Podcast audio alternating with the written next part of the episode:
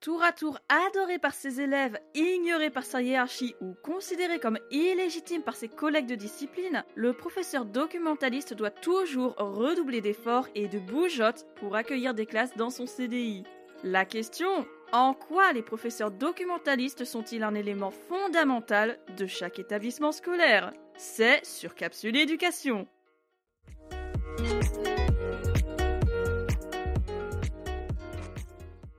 CDI comme, comme, allez c'est simple, comme Centre de documentation et d'information. Tu le connais peut-être aussi sous le nom de CCC, Centre de connaissances et de culture un espace exclusivement réservé au collège et au lycée, en général et technologique, en professionnel ou en agricole, en EREA, en gros tout le second degré. Voilà. Dans le premier degré, il y a bien une salle de bibliothèque, il y a bien un accès aux livres pour les écoliers, mais il n'y a pas de professeur documentaliste.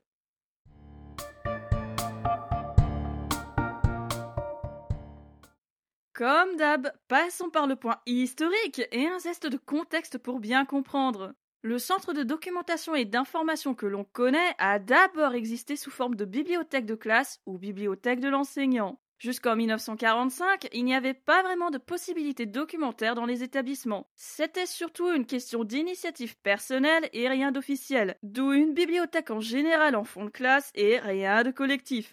C'est en 1950 que le Graal se présente sous la forme de bibliothèque centrale des lycées. Tada Mais ce n'est toujours pas assez, et c'est logique.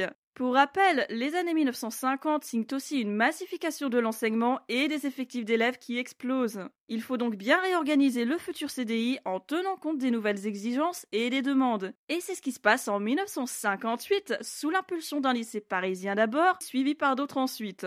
Les bibliothèques centrales des lycées deviennent alors des centres locaux de documentation pédagogique. Et c'est un peu le berceau de notre CDI actuel, quelque part. Pourquoi? Tout simplement parce que la bibliothèque classique devient un centre de ressources. D'abord un espace pour les enseignants, puis plus tard, une ouverture aux élèves et à tout l'établissement. Il en aura fallu de l'évolution et du temps. Mais ce n'est pas fini. L'impensable se produit en 1989 avec la loi d'orientation sous la forme d'un concours. Le CAPES documentation voit enfin le jour, permettant donc aux professeurs documentalistes d'être considérés officiellement comme un enseignant, même si bien sûr ces missions viennent à évoluer avec le temps. En parlant d'évolution, tu t'en doutes bien, le CDI suit l'air du temps et s'adapte aux besoins, aux changements. Le plus important reste celui des technologies de l'information et de la communication, puisque c'est aussi le champ de compétences des collègues profdoc. S'ajoute également à ces besoins le contexte de l'établissement et des publics accueillis.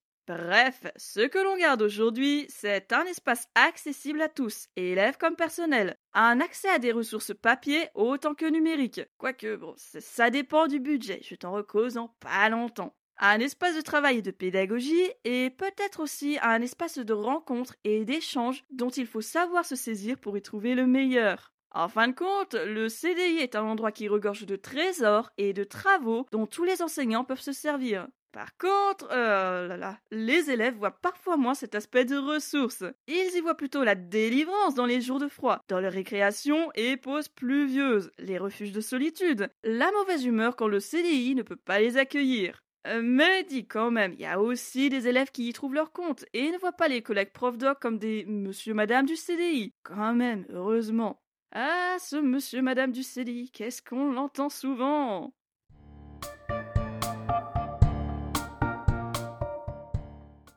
Loupe sur les professeurs documentalistes. Allez, les concours ouverts et leur mission, découvrons ça. La dernière circulaire de mission date de 2017 et elle développe trois axes pour les collègues. D'abord, un enseignant et maître d'œuvre de l'acquisition par tous les élèves d'une culture de l'information et des médias. Ensuite, un maître d'œuvre de l'organisation des ressources documentaires de l'établissement et de leur mise à disposition. Et enfin, un acteur de l'ouverture de l'établissement sur son environnement éducatif, culturel et professionnel. En clair, des missions à la fois pédagogiques et éducatives. Traduction personnelle, une mission d'apprentissage auprès des élèves et un champ de compétences qui s'étend sur les sciences de l'information et de la communication, fondamentales dans notre ère numérique. Une autre mission sur le CDI en lui-même, à base d'enrichissement des fonds documentaires et de culture, forcément, en passant d'ailleurs par des aspects plus administratifs et quelque part aussi plus chronophages. Enfin vient l'ouverture de l'établissement, que ce soit au niveau éducatif, professionnel, culturel, ouverture au monde, une démarche qui s'inscrit dans le projet d'établissement et à laquelle le professeur documentaliste participe pleinement. Tu l'auras peut-être remarqué aussi, le CDI de ton établissement est généralement situé au centre du site. Au cœur de l'établissement même, oui, et c'est plutôt joli comme intention, mais au-delà de la poésie, c'est surtout une vérité. Le CDI est ce lieu particulier qui n'est pas une salle de classe, mais où l'on apprend et où l'on se forme quand même. Et le professeur documentaliste n'est pas un enseignant comme les autres. Il n'est pas professeur de discipline et il n'a donc pas de classe attitrée. Mais en même temps, il a tous les élèves parce qu'il travaille avec ses collègues de discipline. Et au final, il enseigne quand même aux élèves, et censé les rencontrer tous dans l'année. Pas une salle de classe, pas une seule classe, pas vraiment d'emploi du temps fixé sur un logiciel, et un endroit souvent disposé de manière à être facilement repérable dans l'établissement pour être accessible à chacun. Deux, trois bricoles en plus pour le professeur documentaliste. 36 heures hebdomadaires qui se découpent en 30 heures d'information et de documentation, au CDI et au cours donc. Et 6 heures restantes dédiées aux relations extérieures. Les évolutions de carrière sont elles aussi variées. Les concours ouverts pour devenir IEN ou IPR, voire PADIR s'il veut tenter sa chance. Ou bien tenter de devenir chargé de mission, s'associer au Clémy ou au réseau Canopé, ou même au réseau Eduscol, c'est possible aussi. Ou devenir formateur. Mais enfin bon, euh, avant de penser à l'évolution de carrière, d'abord passer par un concours. Dans le public et l'agricole, on parle de CAPES ou de CAPESA documentation. Dans le privé, c'est le CAFEP CAPES documentation ou le KR documentation. Externe interne, troisième concours, ça dépend des années, ça dépend des postes ouverts. Oh, attends, je viens de piquer ta curiosité là tout concours documentation confondu du public, il y avait 206 postes offerts en 2011, 250 en 2014, 412 en 2016 puisque tous les concours étaient ouverts, 170 en 2019 et 160 en 2021. Dans le privé, là, le CAFEP CAPES ou le KR réunis, il y avait 45 postes offerts en 2011, 61 en 2014, 63 en 2016, 52 en 2019 et 46 en 2021. Je te laisse le meilleur pour la fin, bien évidemment. Ouvre bien les écoutilles, c'est croustillant. 2022 offre 150 postes pour tous les concours du public, pour 42 postes dans les concours du privé. Hein? T'as dit c'est la mouise? Mais politique d'économie quand tu nous tiens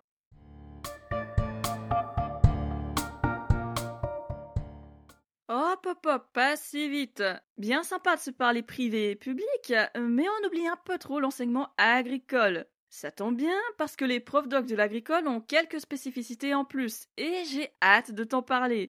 Au départ des bibliothécaires documentalistes, puis des chargés de fonctions de documentation et d'information, les professeurs documentalistes de l'agricole ont finalement commencé à assurer des heures de cours à leurs élèves à partir de 1982. Deux ans plus tard, les heures de documentation apparaissent officiellement dans les programmes scolaires. La démarche se poursuit puisque ces heures-là deviennent une discipline à part entière en 1989. Une évolution plutôt rapide, ça fait plaisir.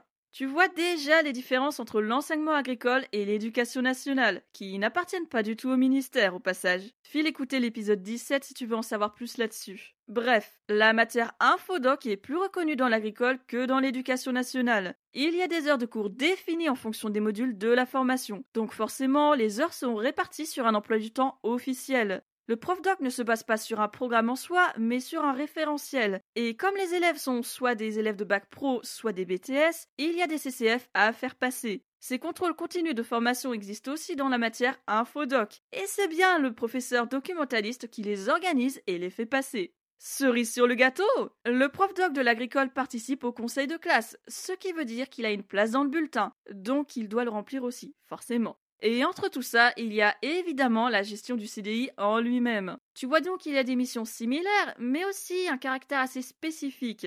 Bon à savoir pour compléter tout ça. Les établissements agricoles ont un effectif d'élèves réduit. On peut même se dire euh, que c'est moins chargé que dans l'éducation nationale. Et il s'agit principalement d'enseignements techniques ou professionnels avant tout, même s'il y a aussi des LEGTA, des lycées d'enseignement général et technologique agricole. Au niveau des postes offerts, c'est la même chose un effectif réduit, beaucoup plus restreint que dans l'éducation nationale. Et en plus, élément qui a son importance, c'est un mouvement national pour l'agricole, y compris pour les collègues prof doc.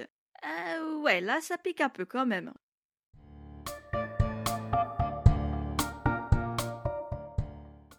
Oui, j'y viens. La partie où l'on se rend compte ensemble que le professeur documentaliste est malmené quotidiennement dans son établissement. Si son importance est explicitée plutôt clairement dans l'enseignement agricole, dans l'éducation nationale, c'est quand même une autre paire de manches. On commence par les basiques. Les primes, ces fameuses primes dont on ne voit pas trop la couleur. Il se trouve que les profs doc n'ont pas de prime Isoué, qui, pour rappel, correspond à l'indemnité de suivi et d'orientation des élèves. Cette prime-là concerne les profs de discipline. Tu me diras, il y a un équivalent pour le prof doc, c'est l'indemnité de suggestion particulière, l'ISP. Par la force des revendications, cette prime a d'ailleurs réussi à grimper jusqu'à 1000 euros en 2021. Remarque, de l'autre côté, l'ISOE s'élève à un peu plus de 1200 euros. Il reste un écart quand même. Tu en veux plus? Ok, on va faire plus. Et ils n'ont pas de prime d'équipement informatique parce qu'ils ne sont pas devant élèves tout le temps. De même qu'ils ne peuvent pas bénéficier des heures supplémentaires pour des raisons similaires. Par contre, les IMP sont accessibles, notamment pour la partie référent culturel ou informatique. Plus loin, on se rend compte que le prof doc n'est que très rarement professeur principal. Mais c'est pas fini, bien sûr que non. Si l'enseignement agricole considère l'information documentation comme une matière, dans l'éducation nationale ce n'est pas encore le cas. Donc, pas d'inspection en documentation.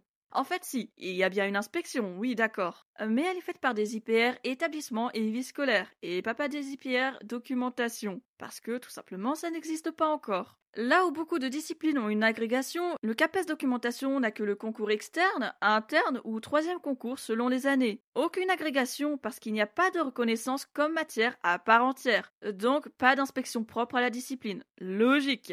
Le prof doc malmené par l'établissement. Exemple concret. Devoir courir partout et courtiser les collègues de discipline pour amener les classes dans le CDI, pour proposer des projets ou juste pour assurer des heures d'information, documentation. Quelque chose qui est pourtant très explicitement inscrit dans leur circulaire. Ça peut te paraître impensable, mais il y a bien des classes qui ne rencontrent pas le prof doc dans un cadre de cours, qui n'ont pas une seule séance avec lui une fois la rencontre de présentation du CDI passée. Le rôle des profs doc n'est pas encore tout à fait assimilé par tout le monde. Les missions ne sont pas aussi peaufinées que dans l'enseignement agricole. Et pour avoir une heure au CDI, il faut réserver un créneau précis. En bref, une organisation pas terrible, c'est selon. D'autres exemples, pas de souci, on n'en manque pas. Demandez aux professeurs documentalistes d'assurer des missions qui ne font pas partie de leur circulaire, parce qu'on pense que c'est à eux de le faire, ou parce qu'on n'a soi-même pas envie ou le temps de le faire. Comme par exemple couvrir ou distribuer les manuels aux élèves. Euh, remarque, ça aussi, ça marche avec la vie scolaire. C'est soit l'un, soit l'autre. Au collège, c'est une vie scolaire qui, justement, leur demande de surveiller des élèves ou de les prendre sur les trous d'emploi du temps parce qu'il y a trop de monde dans les salles de permanence ou parce qu'il manque des places. Oui, ce même quand ils sont en pleine séance avec une classe. C'est aussi utiliser le CDI en leur absence, ce qui en soi n'est pas un problème, quand l'espace est respecté et qu'on a pris le temps d'avertir le collègue ou au moins de lui demander sa permission. Euh, mais non, certains enseignants ne pensent pas à laisser enseigner et amènent leurs élèves au CDI, que le collègue prof doc soit là ou non. D'ailleurs, à ce sujet, je te l'avais dit, euh, avant de débarquer avec une classe au CDI, euh, mieux vaut vraiment avoir réservé un créneau. Simplement, histoire d'éviter les surprises et de devoir repartir ailleurs avec sa classe. Mais oui, je t'en parle aussi. Le budget ou l'absence de budget dans certains établissements, plutôt ça. C'est-à-dire que le professeur documentaliste doit assurer la gestion du fonds documentaire, renouveler des offres de romans, de bandes dessinées, de manuels, de revues et ouvrages, de matériel aussi, de stock. Comment le faire quand des adjoints gestionnaires leur disent ne pas avoir le budget nécessaire? Comment faire quand ils bloquent le budget, soi-disant parce qu'il y a déjà assez de bouquins au CDI Bon, bon, bon, on s'arrête là, ce n'est pas le cas de tous les adjoints gestionnaires. On est bien d'accord. D'autant que la question du budget n'est pas leur responsabilité entière. Il y a d'autres personnes qui le prennent en charge aussi. Mais suivant les restrictions de budget, le prof doc peut se retrouver euh, assez vite embêté. Et pas juste pour son fonds documentaire. Comment renouveler le matériel? Comment mettre en place des projets avec les élèves ou les enseignants? Comment rémunérer des intervenants extérieurs si pas de budget?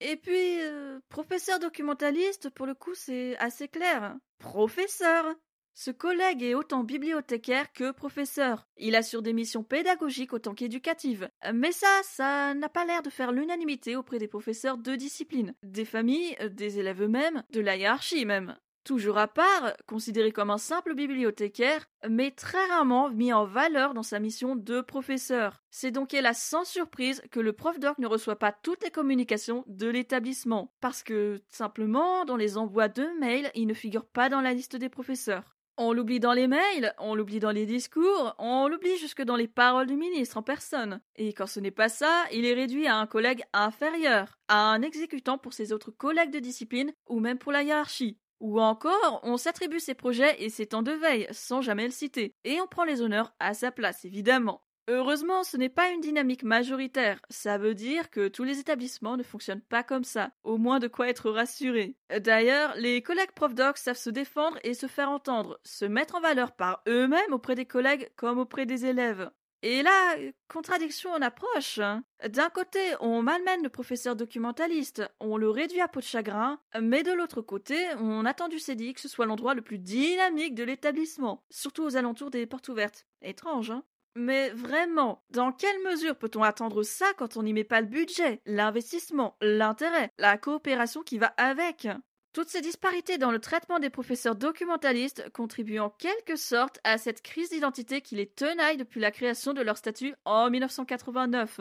Que sont-ils? Des professeurs Des gestionnaires Des bibliothécaires peut-être? Pédagogie Gestion? Mais ils ne sont pas considérés comme profs par leurs collègues, ne sont pas sollicités. Ou alors, ils le sont, oui, mais pas pour leur champ de compétences de base. Les lignes sont déjà suffisamment floues par la circulaire de mission, alors si les collègues les confortent dans cette crise, ça n'aide pas des masses. Allez, pour se faire plaisir, euh, voilà ce que dit la circulaire de mission sur leur rôle pédagogique. Je cite le professeur documentaliste peut intervenir seul auprès des élèves dans des formations, des activités pédagogiques et d'enseignement, mais également de médiation documentaire, ainsi que dans le cadre de co-enseignement, notamment pour que les apprentissages prennent en compte l'éducation aux médias et à l'information. Fin de citation. Et là, euh, pédagogie pour de bon. Et ça, c'est pas moi qui le dis, hein, c'est la circulaire.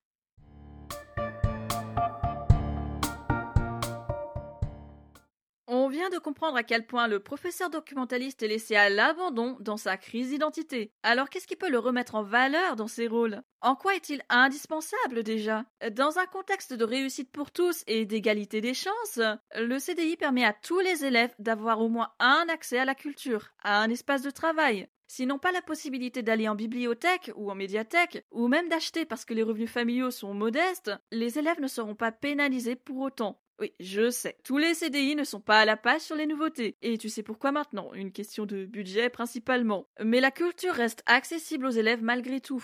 Encore faut-il qu'ils aient des temps libérés dans leur emploi du temps pour venir au CDI. C'est pour ça qu'il y a des trous d'ailleurs, pour qu'ils puissent venir travailler dans l'établissement même, que ce soit au CDI ou en salle d'études. Mais ça, on se le garde pour d'autres épisodes. En tout cas, le professeur documentaliste n'a pas la main sur les temps libérés, ça c'est déjà une certitude.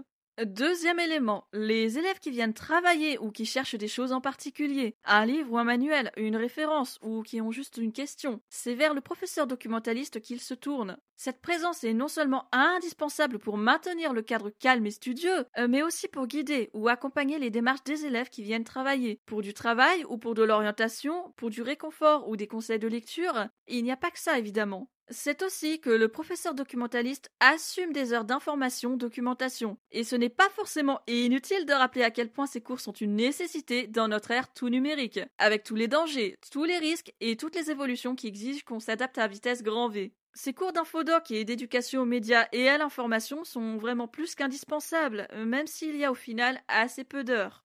Voilà, on sait pourquoi les collègues ont toute leur place dans l'établissement. Entre tout ce que je viens de te dire et leur mission culturelle, leur mission d'ouverture, reste à savoir comment on pourrait les remettre en avant et leur permettre d'exister sans se sentir illégitimes. Permettre une forme de tutorat dans le CDI peut-être. Ils ne peuvent pas être professeurs principaux. Pourquoi? Parce qu'ils n'ont pas de classe attitrée. Est-ce que ça doit les priver d'accompagner la démarche d'orientation des élèves pour autant, de les tutorer d'une autre façon? Euh, Non, il y a des choses à faire. Ils peuvent faire plus qu'avoir un simple rayon orientation dans le CDI. Ils ont les outils, l'écoute et le contact avec les élèves, autant que les professeurs de discipline. C'est une forme de tutorat en complément des collègues. inconnus au bataillon hors éducation nationale? Très bien, redonnons-leur une place auprès des familles, qu'ils puissent rencontrer les parents, créer des liens avec eux à l'occasion de l'orientation, ou de projets qui invitent les parents à participer un peu, ou autre, bien sûr. Informer les parents de leur mission d'éducation aux technologies de l'information et de la communication. Ça, c'est une action facile à faire et nécessaire dans ce contexte tendu avec le numérique.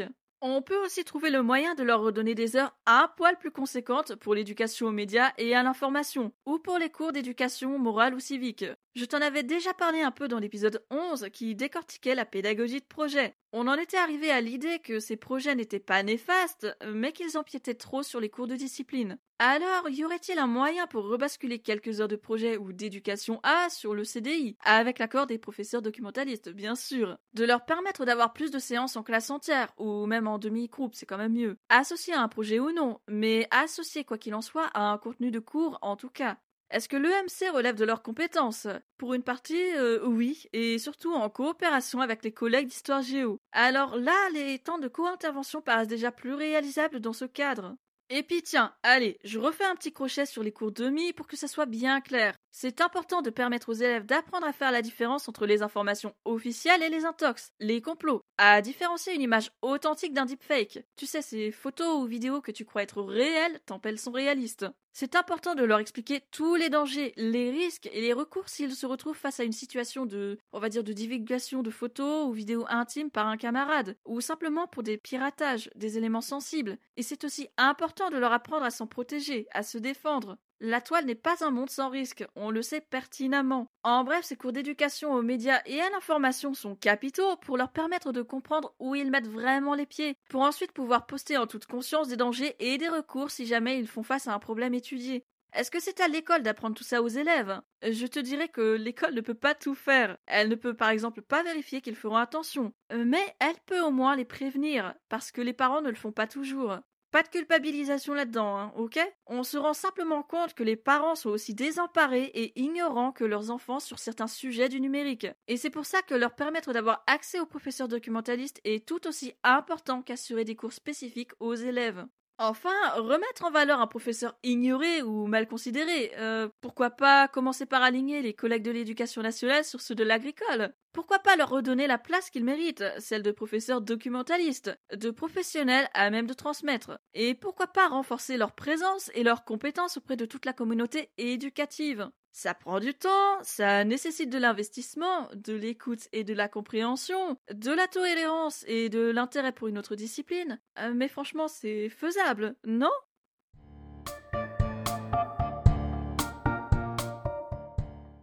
Je me souviens de tous les profs doc que j'ai eus dans ma scolarité, du collège jusqu'au BTS. Selon les années, j'y passais plus de temps, ou moins, en fait ça dépendait. Mais quand même, il y a un cycle qui ressort. Euh, le lycée, les trois années où le CDI est devenu un refuge pour les pauses méridiennes. J'y étais tranquille, je passais plus de temps sur l'ordinateur qu'avec les livres, mais je faisais mon travail, j'écrivais. Je me rappelle même qu'on n'entendait que mon clavier dans la pièce. Et les professeurs documentalistes du lycée m'ont bien accompagné aussi. Elles ont eu du courage.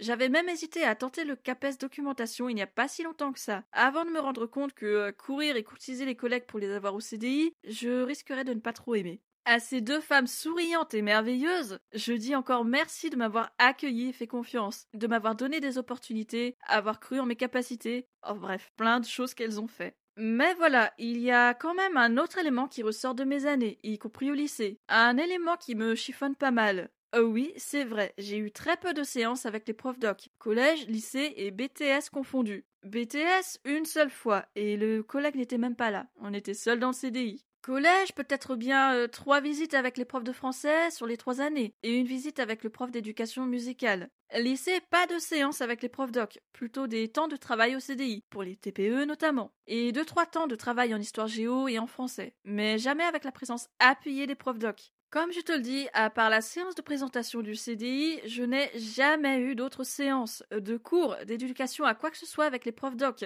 Et pourtant, je suis sortie des études il y a moins de dix ans. Dur avec ça de considérer le CDI comme un lieu autre que le refuge partant de pluie, si l'on ne peut pas y entrer dans un contexte de cours, d'apprentissage. Et en tant qu'élève, on a parfois du mal à se rendre compte de l'importance de ce lieu, du CDI, ou de cette personne, de ces personnes, des professeurs documentalistes. Tout ça si on ne nous le dit pas clairement, qu'on ne nous montre pas clairement. Et avec les collègues, ça a l'air d'être plutôt la même chose. D'un autre côté, on a des heures disciplinaires qui se perdent pour des heures de projet. Comment donner plus d'heures au CDI dans ce cas-là, quand on manque déjà cruellement d'heures pour finir un programme? Euh, Non, ce n'est pas si simple, et les solutions ne courent pas les rues.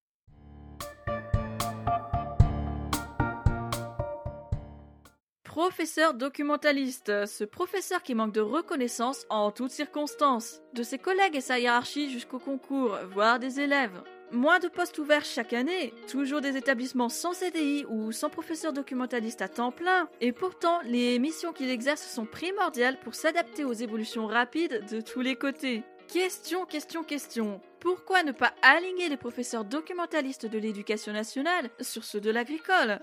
Allez, vendredi prochain sur Capsule Éducation, même horaire, même endroit, toujours. Retour dans le premier degré pour la deuxième partie sur le règlement intérieur. Pour un public aussi jeune, il faut des règles adaptées et un premier pas vers la citoyenneté, peut-être. Hein. Porte-toi bien et ne baisse pas les bras.